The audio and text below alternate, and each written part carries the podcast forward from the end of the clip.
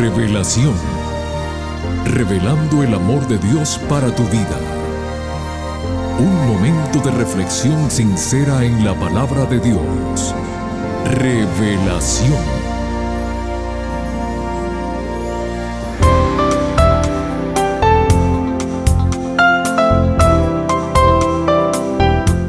Amigos queridos del programa Revelación, sean todos muy bienvenidos. Una vez más con ustedes su amigo Noé Álvarez para agradecer a Dios y a cada uno de ustedes por estar nuevamente con nosotros. Mis amigos, no hay duda alguna que Dios tiene un propósito para cada uno de nosotros.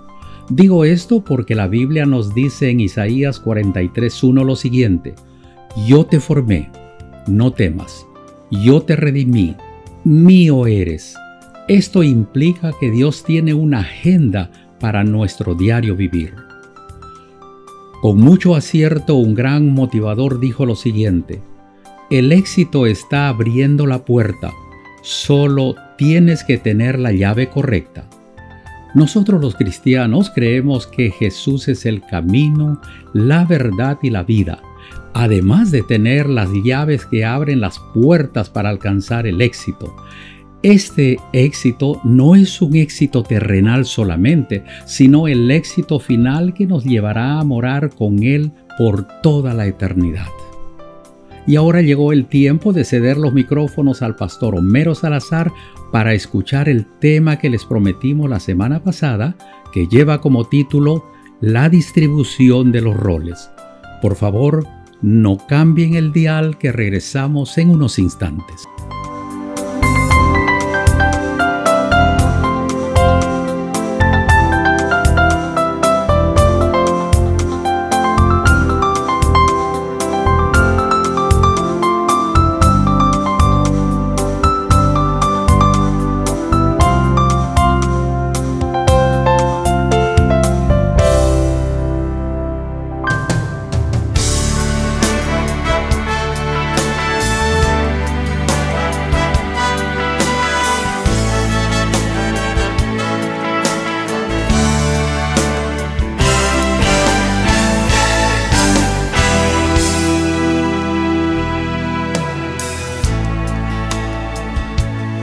Nuestro hogar es un refugio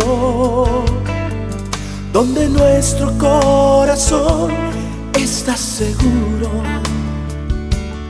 Nuestro hogar es tierra fértil donde el fuerte nunca es mayor que el débil.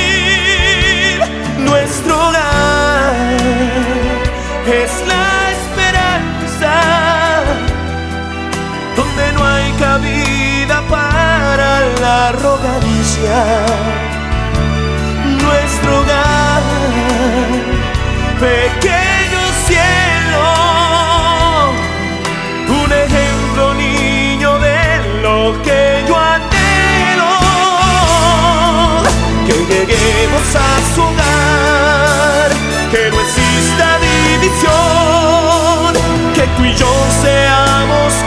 uno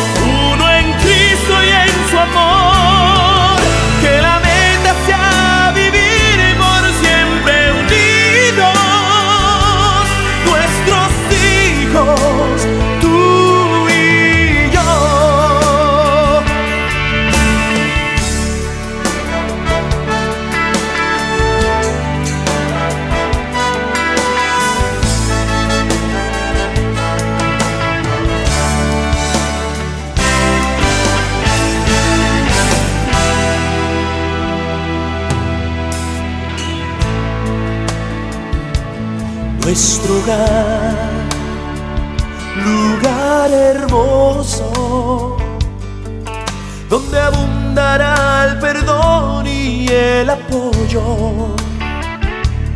Nuestro hogar, vagante nido de calor, amor y paz, muy bien nutrido. Nuestro hogar con mucho afecto,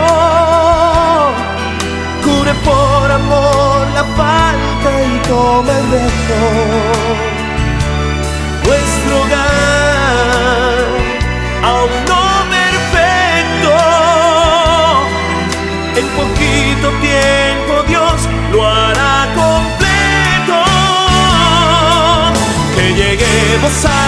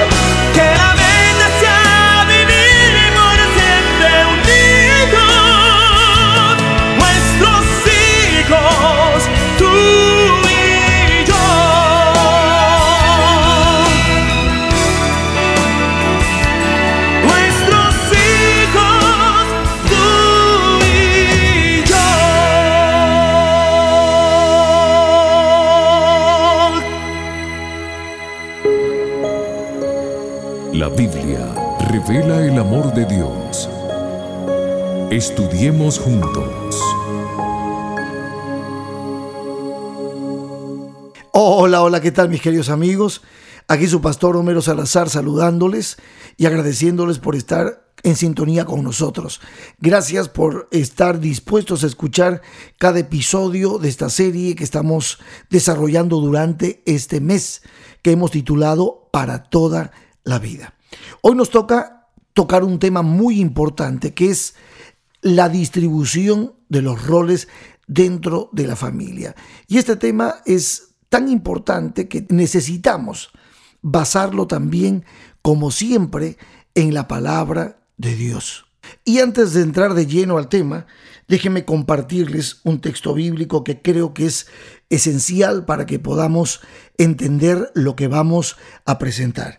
Y está en Colosenses el capítulo 3, los versos 23 al 24. Y dice la palabra de Dios así. Este es el consejo de Pablo. Y todo lo que hagáis, hacedlo de corazón como para el Señor y no para los hombres, sabiendo que del Señor recibiréis la recompensa de la herencia, porque a Cristo el Señor servís. O sea, en otras palabras, todo acto, toda acción, todas las cosas que podamos hacer en el marco del santo estado del matrimonio, ya sea que estemos aún todavía viviendo como marido y mujer o ya tengamos hijos y estemos creciendo como familia, todo lo que hagamos siempre tiene que tener este sello el hecho de saber que lo que hacemos lo hacemos por amor y para el Señor. Obviamente, también amamos a nuestros seres queridos, pero cuando el principio es colocar a Dios en primer lugar, todo el resto es realmente de bendición y de armonía. Saben, como cristianos, a nosotros nos interesa encontrar en la palabra de Dios la orientación que necesitamos para poder moldear nuestras funciones, ya sea como esposos, como esposas, dentro del marco de la voluntad de Dios.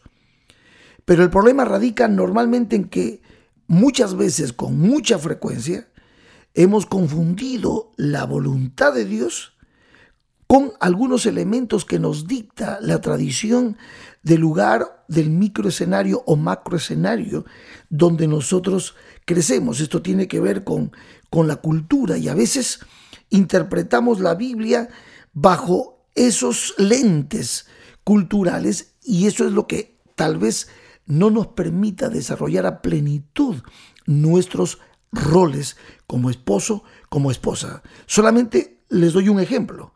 Los que somos latinos, por ejemplo, cargamos con una desventaja particular que es lamentablemente lo que llamamos el machismo hispano.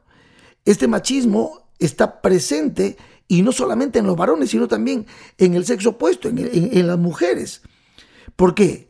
Porque aún las madres son las que terminan formando los futuros machitos. Ustedes se van a dar cuenta cuántas veces nuestros padres evitaban que, que, hagamos algo, sobre todo nuestras madres, que hagamos algo porque eso tiene que ver con la función de la mujer. Yo recuerdo cuando quería lavar algo o, este, o, cocinar algo, siempre se nos decía, no, eso, es, eso lo hace tu hermana, eso lo van a hacer las chicas, eso es una cosa de mujeres. Y entonces uno termina pues eh, de alguna manera influido por esas cosas pensando de que hay cosas que también las pueden hacer los varones, pero que son función específica de las mujeres. Y allí es cuando vemos el machismo inclusive siendo vivido por las damas que limitándonos en nuestra capacidad de poder hacer los varones cosas, limpieza, lavar los platos, lavar la ropa, limpiar los baños, pues no, eso es función de mujeres. Y por eso les mencioné que muchas veces este, este machismo está tanto en el varón como en la mujer y tiene que ver con formas de pensar, con una serie de estructuras sociales que inclusive suponen que el hombre, el varón, es superior a la mujer.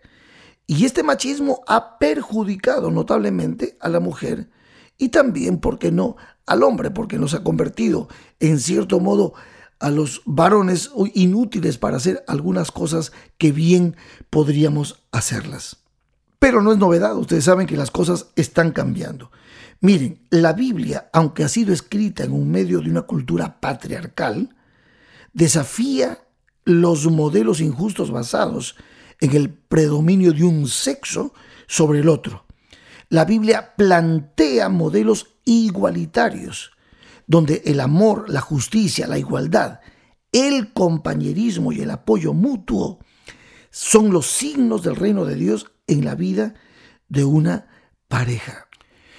Cuando hablamos entonces del matrimonio, cuando hablamos ya del hogar, ya los hijos han venido, pues es importante entender que en un hogar debe haber una cuidadosa división y distribución de responsabilidades. Y esto debe ser hecho de común acuerdo. La familia debe decidir qué le gustaría hacer o qué sería apropiado que cada uno haga. Hasta hace un tiempo atrás se podía establecer claramente la diferencia entre las tareas de un hombre y las tareas de una mujer. Pero hoy, ya ustedes saben, la mayoría de los matrimonios en las ciudades industrializadas sobre todo, trabajan. Y esto hace que las funciones no sean tan marcadas. Ningún trabajo en la casa entonces es exclusivo ya del hombre o la mujer. Como ambos salen a trabajar, pues tiene que haber una ayuda coordinada, una ayuda eh, acordada para que pueda haber armonía también en la relación de los esposos y la familia. Es entonces muy importante que el matrimonio trabajen como un equipo. Esto va a lograr mantener el hogar en orden, va a mantener la crianza y la disciplina de los hijos dentro de un marco saludable y eso hace posible que la vida pueda seguir teniendo un significado especial y evitarse una cantidad de conflictos que se darían si uno no sabe distribuir las funciones y los roles dentro de la casa. Aunque entendemos y comprendemos que en este tiempo es un poco más difícil poder describir qué actividades son las que hace el varón o la mujer porque muchas cosas han cambiado, es importante ir descubriendo como familia lo que cada uno va a realizar. Hay casos en los que de repente el varón es el que cocina, cuida a los niños, lava la ropa, limpia la casa, porque la mujer sale a trabajar y el varón tiene trabajos de oficina en la casa. Por eso les decía anteriormente que ya no existe una definición bien clara y permanente de cuál es la función de este y del otro. Hay hogares en los que los papeles se han invertido totalmente y esto lo hemos experimentado muchísimo más ahora con el tema de la pandemia, cuando tuvimos que quedarnos en casa y tuvo que haberse hablado y conversado en medio de toda esta crisis qué rol, qué funciones se van a cumplir dentro del hogar. Muchas tareas, muchos trabajos se tuvieron que repensar y redistribuir, porque inclusive si antes venía una empleada, una persona, ya sea a limpiar, a lavar, a, cuidar a los niños, ahora pues el distanciamiento social y el hecho de que cada uno tiene que quedarse en casa hizo que las tareas y las actividades de, del hogar se tuviesen que reorganizar. Pero aún así, hoy como nunca se hace necesario saber quién hace qué. Y eso es muy importante en el tema de la distribución de los roles. Pero hay un punto más que quisiera compartir con ustedes y es el tema de la autoridad dentro de la familia, que esto es un elemento clave para poder avanzar en el crecimiento, en el desarrollo, construyendo nuestro hogar y nuestra familia de manera saludable y positiva. ¿Saben? Cada familia tiene sus propias formas de decidir quién tiene el poder y la autoridad dentro de la unidad familiar qué derechos, qué privilegios, qué obligaciones y roles se asignan a cada integrante de la familia. Para que haya armonía en la familia, y así lo estableció Dios, los padres son los líderes de la familia y los hijos deben ser obedientes y fieles al liderazgo de sus padres. Recuerden ustedes cuando los niños son pequeños, papá y mamá vienen a ser prácticamente como la mente de esos niños. Pero a medida que los niños van creciendo, sabiendo respetar, sabiendo obedecer y reconociendo y admirando a sus padres, los niños a medida que van creciendo necesitan también ir teniendo un poco de autonomía. Ya a la edad de 6, 7, 8 años, a esa edad mediana, los niños necesitan sentir la libertad de poder opinar, de poder compartir, de poder asumir inclusive algunos roles dentro del hogar. Así es como se va formando el carácter, la personalidad de los futuros ciudadanos del reino de Dios y de esta sociedad que tanto necesita de hombres y mujeres de esencia, de moral, de vida espiritual. Por supuesto, y es razonable, siempre habrán desacuerdos entre las generaciones. Es posible que tu hijo desee ir a la playa en las vacaciones familiares y tú quieras ir a las montañas. O puede ser que él piense que tiene demasiadas tareas que hacer y tú creas personalmente que él tiene la cantidad justa de cosas para hacer. El asunto es que debes dejar que él dé su opinión, pero la decisión final es tuya. Explícale por qué tú tomaste esa decisión, sin ponerte a la defensiva, sin pedir disculpas. No siempre estas decisiones son muy populares entre nuestros hijos, pero tu hijo, tu hija te seguirán amando porque tú te estás sabiendo comunicar y le estás sabiendo explicar las funciones y los roles que ellos deben cumplir. Es también muy importante en la distribución de los roles que cada uno de los participantes de la familia esté satisfecho con el rol que le ha sido asignado. Por ejemplo, los niños mayores de la familia pueden tomar el rol parental de cuidar a sus hermanos menores. O de repente los abuelos pueden adquirir un lugar importante dentro de la familia al asumir un rol central en la crianza de los niños mientras papá y mamá trabajan.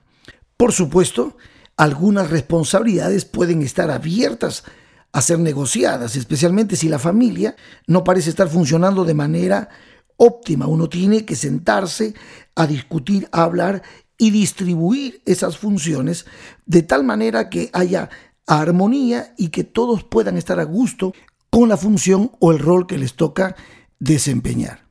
Déjenme contarles una experiencia personal para que ustedes vean. Yo me crié en un hogar donde teníamos una empleada que cocinaba, otra empleada que limpiaba y lavaba. Por lo tanto, imagínense ustedes, yo era un muchacho, al igual que mis hermanos, criado desde pequeño creyendo que habían cosas exclusivamente que hacían las mujeres.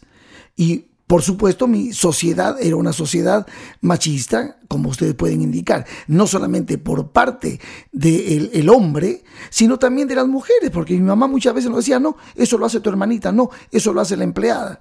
Y así es como fui acostumbrándome a que habían cosas que yo no debía hacer porque eran roles exclusivos de las mujeres. Y bueno, imagínense ustedes cuando me casé me casé con una chica argentina donde en su cultura, en su sociedad, ellos sabían perfectamente que todos podían hacer de todo.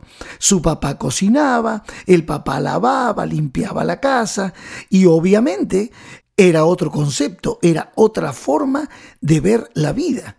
Yo para la cocina, un cero a la izquierda y mi esposa esperando que su amado pueda cocinarle algo rico, le lleve un desayuno a la cama y pueda amar la cocina como amaba el papá de Susi, mi esposa. Qué terrible habrá sido, pobrecita, pienso yo. ¿Cómo hacer? Ahora, miren, mi esposa se dio cuenta de que yo tenía muchísimas dificultades con la cocina. Pero quiero decirte algo. En mi infancia mamá nos envió algunas veces a aprender algún oficio. Y había un sastre cerca de casa y el sastre me enseñó a coser. Muchas cosas lindas aprendí allí. Por lo tanto, a mí no me costaba coser. Tampoco me costaba ordenar la casa, siempre me ha gustado el orden. Y entonces limpiar, ordenar tampoco era un problema para mí. Así que mi esposa, entendiendo de que yo soy un cero a la izquierda para la cocina, pero sí un buen ordenador, limpiador, decorador y a la vez también, aunque no lo creas, me encantaba planchar mi ropa. Me gustaba planchar mis camisas, mis pantalones y todo eso yo lo aprendí en la sastrería. Así que mi esposa descubrió de que yo hacía cosas bien en ese aspecto. Así que yo le demostré a mi esposa que aunque no domino bien la cocina, sí puedo hacer otras cosas que pueden colaborar. Así que eso fue lo que fuimos haciendo como hogar, distribuyéndonos los roles de acuerdo a aquello que sí podíamos sentirnos a gusto a hacer. Y eso logró la armonía dentro de mi relación de esposo con mi amada Susi.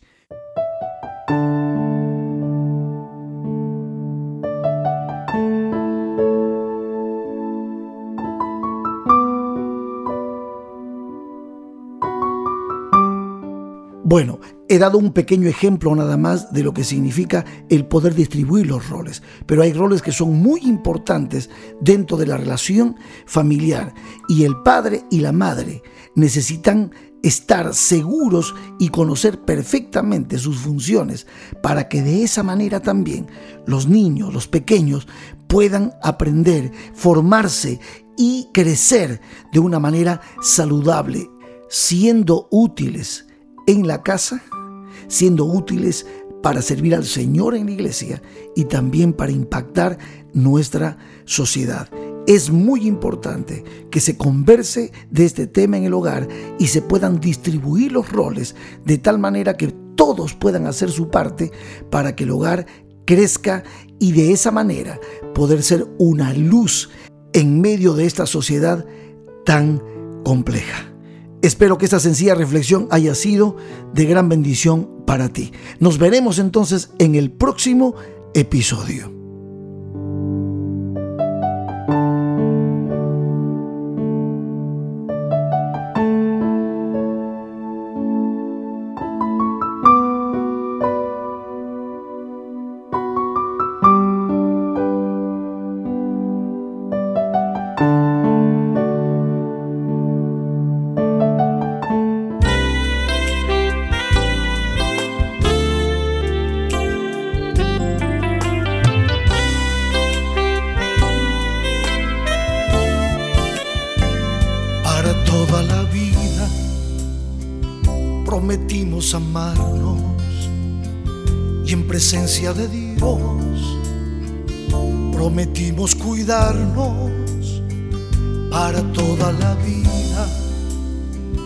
No habrá nada ni nadie que interrumpa este amor, nada que nos separe para toda la vida.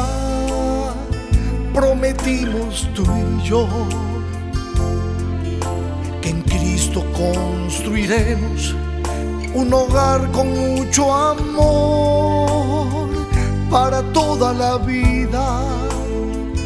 Prometimos tú y yo que en Cristo construiremos un hogar con mucho amor.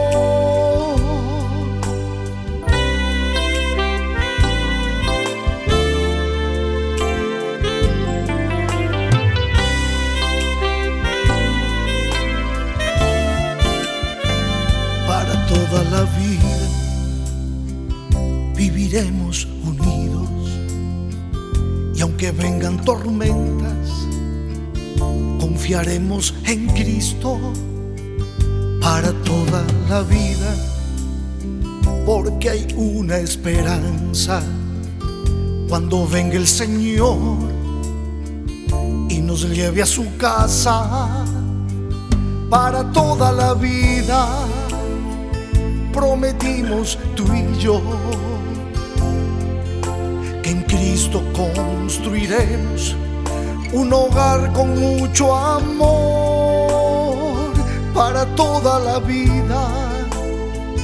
Prometimos tú y yo que en Cristo construiremos un hogar con mucho amor para toda la vida. Amor para toda la vida. Amor para toda la vida. Amor para toda la vida.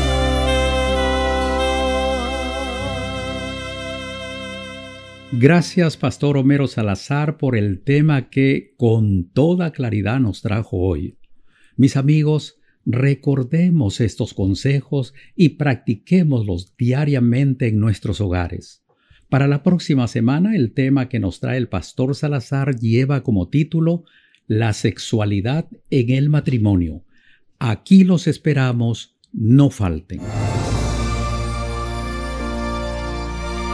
Que Dios te bendiga. Te invitamos a conectarte con nosotros en nuestro próximo episodio de Revelación. Este programa llega como cortesía de tus amigos los adventistas del séptimo día.